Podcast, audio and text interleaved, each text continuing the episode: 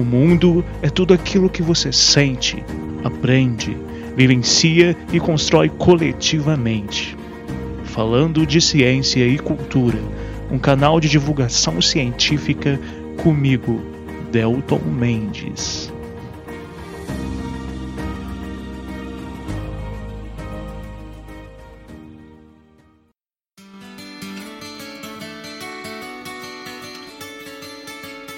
Olá, pessoas, ouvintes, ouvintas. Estamos aqui de volta, bem mineirês, para mais um episódio do Falando de Ciência e Cultura.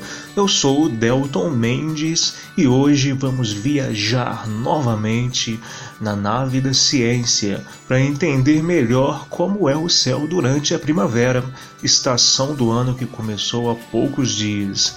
E nesse sentido, eu vou passar para vocês algumas dicas, orientações sobre como identificar constelações, estrelas, planetas que são facilmente vistos, que serão facilmente vistos hum, nessa estação do ano. E também algumas características gerais desse período que é considerado por muitos como o mais poético e o mais bonito. É, antes de irmos para a pauta, só lembrar vocês de duas coisas, ouvintes e ouvintas. Se vocês quiserem ajudar este humilde canal de podcast a se manter, vocês podem contribuir com qualquer valor financeiro. E quando eu digo qualquer, é qualquer mesmo. É, e esse apoio é muito importante para o canal que tem suas grandes dificuldades em se manter. Se você tiver interesse, se quiser ajudar é, esse canal a se manter, é só mandar mensagem para mim no WhatsApp 32984519914. Inclusive, se tiverem dúvidas e comentários, podem mandar por lá também.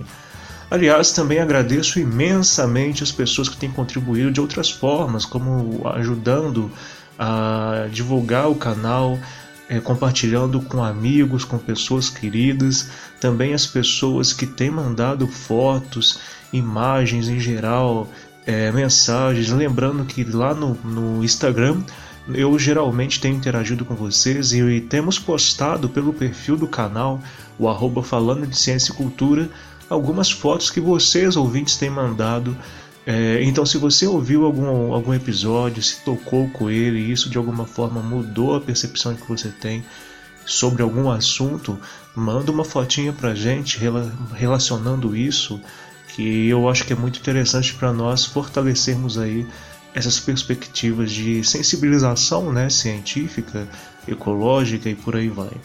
Enfim, é, agradeço imensamente a todo mundo que tem contribuído, lembrando que no final eu vou citar as pessoas que fizeram esse tipo de contribuição, esse tipo de interação comigo no final do episódio. Então é isso, pessoal. Partiu para entender melhor o céu noturno na primavera. Vem comigo!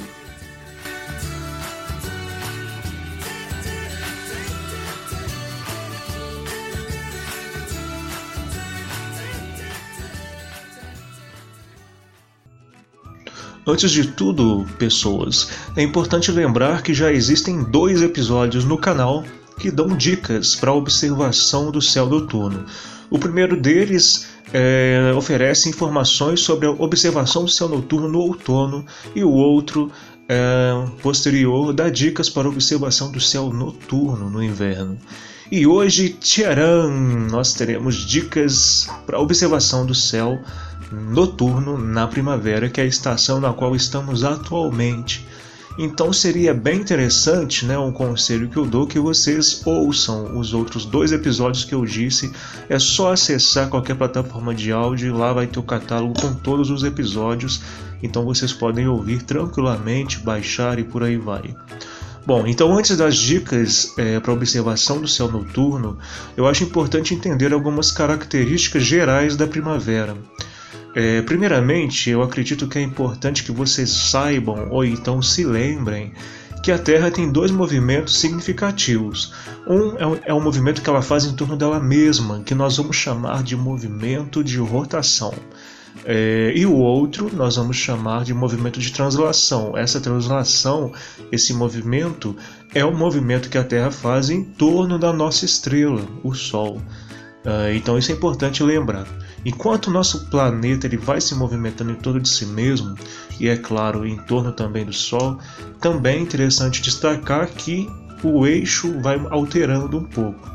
É, essa inclinação né, que, o, que o nosso planeta possui, ela faz com que nós tenhamos orientações diferentes dependendo da época do ano. Isso faz com que em certas épocas, sobretudo estações, né, que nós vamos chamar de estações no ano, o hemisfério sul, por exemplo, fique mais direcionado para nossa estrela. Por outro lado, essa inclinação da Terra faz com que, em outras épocas, o hemisfério, o hemisfério norte é que fique mais direcionado para nossa estrela. É, no nosso caso, nós estamos agora, por exemplo, encerrando o inverno né, no hemisfério sul, acabamos de encerrar o inverno Estamos começando a primavera e é uma fase em que uh, nós começamos a receber um pouco mais de luz solar. No inverno, por exemplo, nós recebemos bem menos luz do sol e por isso os dias são mais curtos com noites mais longas. A primavera, então, de certa forma, pode ser entendida como um momento no qual é, o Sol, que estava lá em cima, principalmente, né, oferecendo mais luz, mais luz no hemisfério norte, começa, entre muitas aspas, a descer mais para o hemisfério sul. E é por isso que uma primeira dica para vocês é repararem que agora, na primavera, e já no fim do outono, né, na semana passada, por exemplo, nas outras semanas, o, o Sol está nascendo mais ao norte e se pondo mais ao sul. Mas claro, ele continua nascendo no leste e se pondo no oeste. Na verdade, nós chamamos de horizonte leste e horizonte oeste. Mas é como se na primavera ele começasse a ficar cada vez mais ao sul. E no verão ele vai ficar muito, muito mais nos hemisférios sul. É, o que nos faz, claro que o hemisfério norte também vai ter luz solar, mas a incidência de luz solar vai ser maior no hemisfério sul, o que vai fazer com que tenhamos dias maiores, enquanto no hemisfério norte teremos dias menores, né? É, é, justamente porque no hemisfério norte, enquanto aqui é verão, por exemplo, lá é inverno. Aliás, você já parou para pensar é, em por que na época do Natal países europeus, Estados Unidos também, Rússia estão com neve, enquanto aqui estamos em pleno verão? É exatamente por isso, né? E, e aí, tendo mais luz solar, temperatura, inclusive nos oceanos, nós teremos mais chuvas.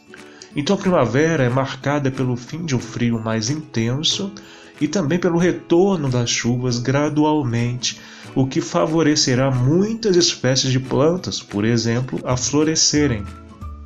E claro, não só plantas, né? a gente vai ter uma dinâmica diferente em várias e várias espécies e grupos de seres vivos é, talvez mais observado muitas vezes né, no, no grande grupo dos insetos, que com calor vão ter relações ecológicas bem diferentes. Bom, um probleminha em relação à astronomia e observação do céu na primavera e no verão, para quem gosta de observar né, as estrelas, os planetas, é que com o aumento da quantidade de chuvas, é, o céu fica nublado mais vezes. Isso é bom, claro, porque por conta da chuva, né, pessoal? Nós precisamos muito de chuva.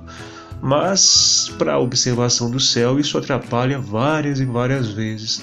Até porque, é, não raramente, mesmo sem chuva, nós podemos ter formação de nuvens. Enfim, nos dias possíveis então de primavera, que for possível visualizar o céu, é sempre interessante aproveitarmos e nos inspirarmos com isso. Agora, é, vamos para as dicas né, para observação do céu noturno na primavera. Lembrando que essas dicas que eu dou são para observação mesmo a olho nu, viu pessoal? Eu não especifico nada com relação ao uso de aparelhos como telescópios. Caso vocês queiram usar telescópios, binóculos, etc., fiquem à vontade, mas só cuidado para não apontarem diretamente para o Sol, pois isso pode prejudicar seriamente a visão de vocês. Bom, dito isso, partiu para as dicas de observação. Dica número 1: um. A primeira dica é a de sempre: identificar os horizontes leste e oeste e depois o norte e o sul. é, vale revisitar os episódios anteriores, como eu disse para vocês, lá eu falo mais claramente sobre isso. Bom, mas vamos lembrar aqui rapidamente. É, para identificar esses pontos, né, os pontos cardeais, basta você apontar seu braço esquerdo para a direção exata onde o Sol nasceu. Depois você aponta o braço direito para onde ele se pôs. Na sua nuca, então, você terá o norte e em frente da sua face o sul. Tendo feito isso, agora feche os braços lentamente, unindo-os acima da cabeça. Repare que você vai ter feito, vocês terão feito uma semicircunferência. Imaginem uma linha imaginária descrita por essa semicircunferência, ligando a ponta de um braço ao outro. É próximo a essa linha que teremos né, o que chamamos de eclíptica, mas não precisam se preocupar muito com essas nomenclaturas. Nessa linha imaginária descrita pelos seus braços, o direito e o esquerdo, né, é que vocês encontrarão ou nela ou próxima dela os planetas visíveis e as constelações do zodíaco, por exemplo. Algumas estrelas poderão ser vistas mais ao sul e algumas mais ao norte. E eu vou passar algumas dicas para vocês exatamente agora no próximo tópico. Dica número 2: Agora que vocês já entenderam como identificar os pontos cardeais e como fechar os braços e descrever uma linha imaginária, vou passar para vocês duas coisas muito importantes e legais. A primeira delas é essas constelações e planetas que eu vou passar, que eu vou orientar vocês a identificarem, elas sempre irão da direção leste para a direção oeste. O que, que eu quero dizer com isso? É, nenhum planeta ou estrela dessa eclíptica ou dessa linha proximal à eclíptica descrita pelos braços de vocês surgirá do oeste, onde o Sol se pôs, e irá em direção ao leste, por exemplo, onde o Sol nasceu. É como se o Sol, no exemplo que eu dou, é, imaginem como se o Sol puxasse né, uma linha, trazendo junto com ele, no movimento dele, depois que ele se põe, alguns planetas e constelações sempre em sua direção. Bom, sabemos que existem movimentos retrógrados de planetas, por exemplo, é, mas isso não é o caso do episódio de hoje, nós não vamos discutir isso, mas isso não atrapalha a observação de planetas como Marte, por exemplo, é, que é um dos planetas visíveis agora também na primavera. Segunda coisa importante, galera: é, quais planetas eu posso ver na primavera? Serão facilmente vistos Júpiter, Saturno, Marte principalmente. Hoje, por exemplo, na data de lançamento deste episódio, Júpiter, Saturno e Marte estarão bem visíveis, sobretudo a partir das 20 horas. É, 20 horas, 21 horas até a madrugada. Lembrando que as posições variam muito ao longo do ano, como eu já disse em outros episódios. Mas esses três planetas, eles sempre estão muito próximos dessa linha imaginária que eu pedi para vocês escreverem ao fechar os braços. Na verdade, eles estão na eclíptica, que é aquela linha que eu falei para vocês né, anteriormente. É, Vênus também estará visível, é um planeta facilmente visível, mas nessas ocasiões sempre mais próximo do Sol quando ele se põe ou do Sol quando nasce. Né? A gente, Vênus raramente, na verdade a gente nunca vai ver Vênus, por exemplo, é, aparecer de 10, 8 horas da noite para cima, por exemplo, até as 2, 4 horas da manhã. Geralmente Vênus vai acompanhar o Sol quando ele nasce ou quando ele se põe, podendo variar, é óbvio, né? O mesmo também vai ocorrer com Mercúrio, né, que é um planeta mais difícil de ser visto a olho nu, embora às vezes isso seja possível. E lembrando, galera, que observar Urano, Netuno é impossível a olho nu.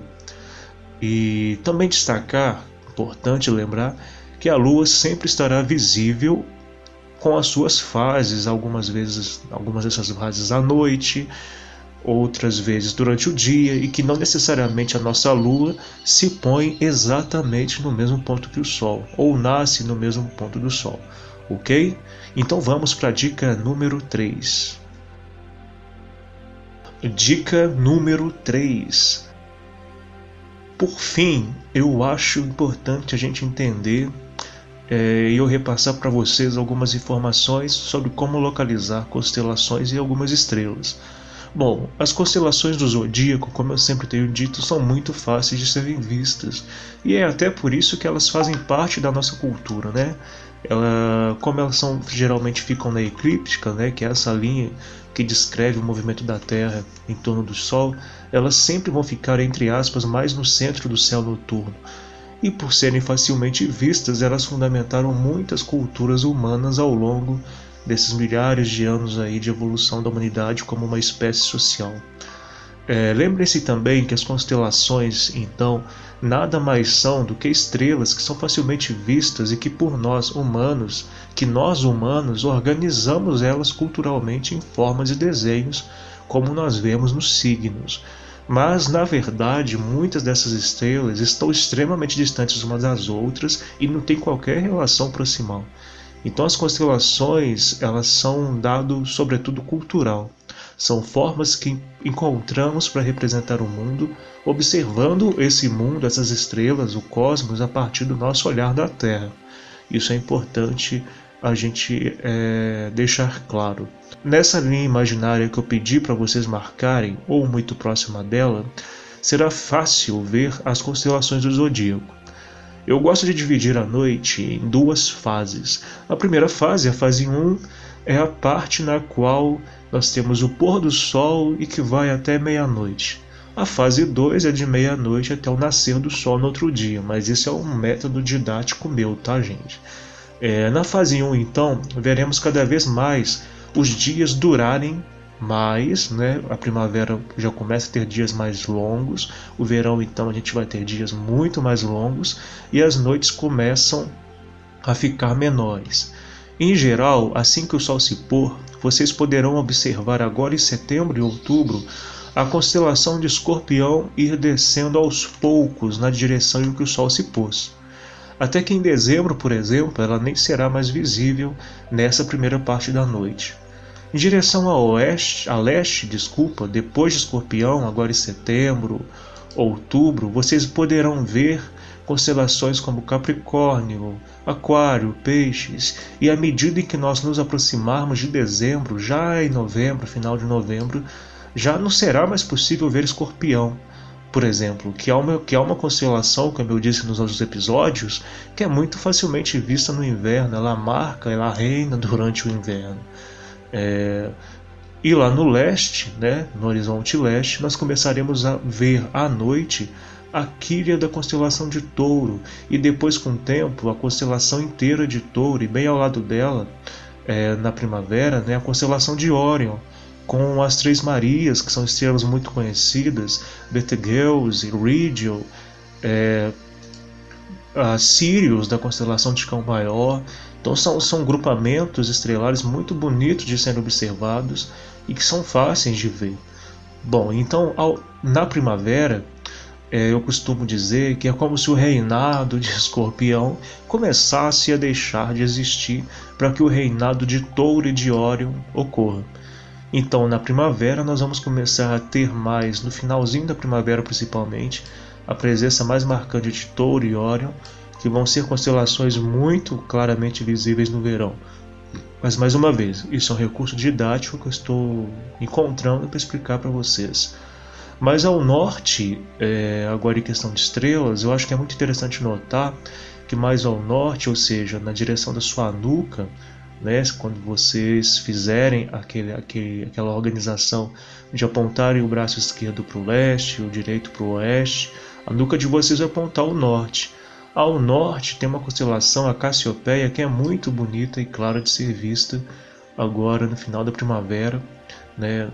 meio da primavera, final da primavera, e mais ao sul já é possível, é possível ver estrelas como Arquemar e Canopus, que são muito intensas, muito bonitas, também são interessantes de serem vistas. Então, resumindo bastante, agora na primavera é possível nós vermos uma transição no céu, né? Uh, uma transição entre uma constelação do zodíaco que era muito marcante, que é Escorpião, ela começa a, entre aspas, se pôr mais rapidamente na mesma região que o Sol se põe, e com o tempo, durante a primavera, nós vamos começar a perceber a presença mais constante de Órion e Touro, que vão ser constelações que vão ser muito visíveis, por exemplo, durante todo o verão. Além dessas constelações, existem algumas outras, né, do zodíaco, algumas outras constelações que não são do zodíaco, como por exemplo Cão Maior, que tem a Sirius, é, que são constelações que também valem a pena a gente observar, né, que estão muito próximas justamente de Touro, justamente de Órion, inclusive a, a, o grupinho de estrelas que nós chamamos de Pleiades, que são muito bonitos também de ser observados. Bom, pessoal, essas foram as dicas principais deste episódio para observação do céu noturno na primavera. Notem que a primavera é uma estação que vai trazer um pouquinho mais de chuva, vai ter mais chuva, vai ter mais umidade do ar. Isso vai fazer com que às vezes fique mais difícil observar o céu, mas a primavera ela traz essa esperança novamente para os seres vivos, né, de conseguirem se reequilibrar após um momento de seca, de maior ausência de chuvas. Isso é uma característica marcante em praticamente todo o planeta.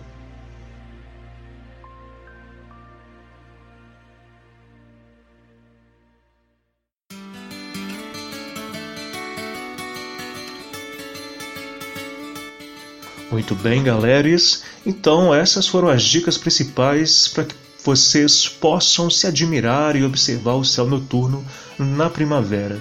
Espero que tenham gostado e qualquer dúvida é só mandar para mim no meu Instagram, o delton.mendes.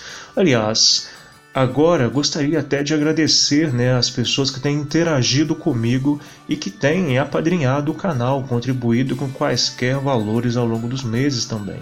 Então eu agradeço imensamente a Cristiane Câmara, ao Valdir Damasceno, a Sabrina Medeiros, José Losque, Josi Carvalho, Paulinho, Antonieta Filgueiras, pela ajuda e contribuição de vocês. É, essa contribuição tem sido muito relevante e muito ajuda nessa nossa luta pela divulgação e sensibilização científica. Eu também agradeço aos queridos, né, as pessoas que têm contribuído de diversas formas, como a Isabela Domingos, que inclusive a foto dela é a arte de capa desse episódio, né?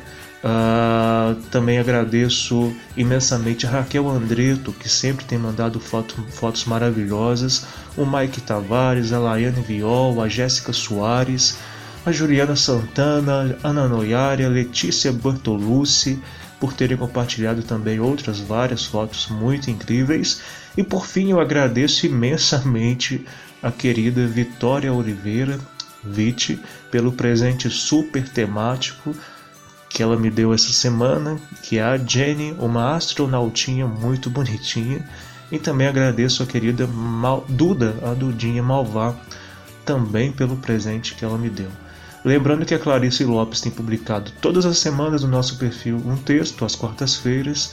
E também agradeço a todas as pessoas que têm mandado perguntas, comentários, que têm incentivado é, a manutenção do canal, né? manter um podcast, ter tempo para me dedicar a esse podcast. Não é fácil, mas o retorno e o feedback de vocês sempre é muito importante. Aliás, é, eu acho que é sempre importante a gente valorizar as pessoas que nos, que nos favorecem outras percepções de mundo, né?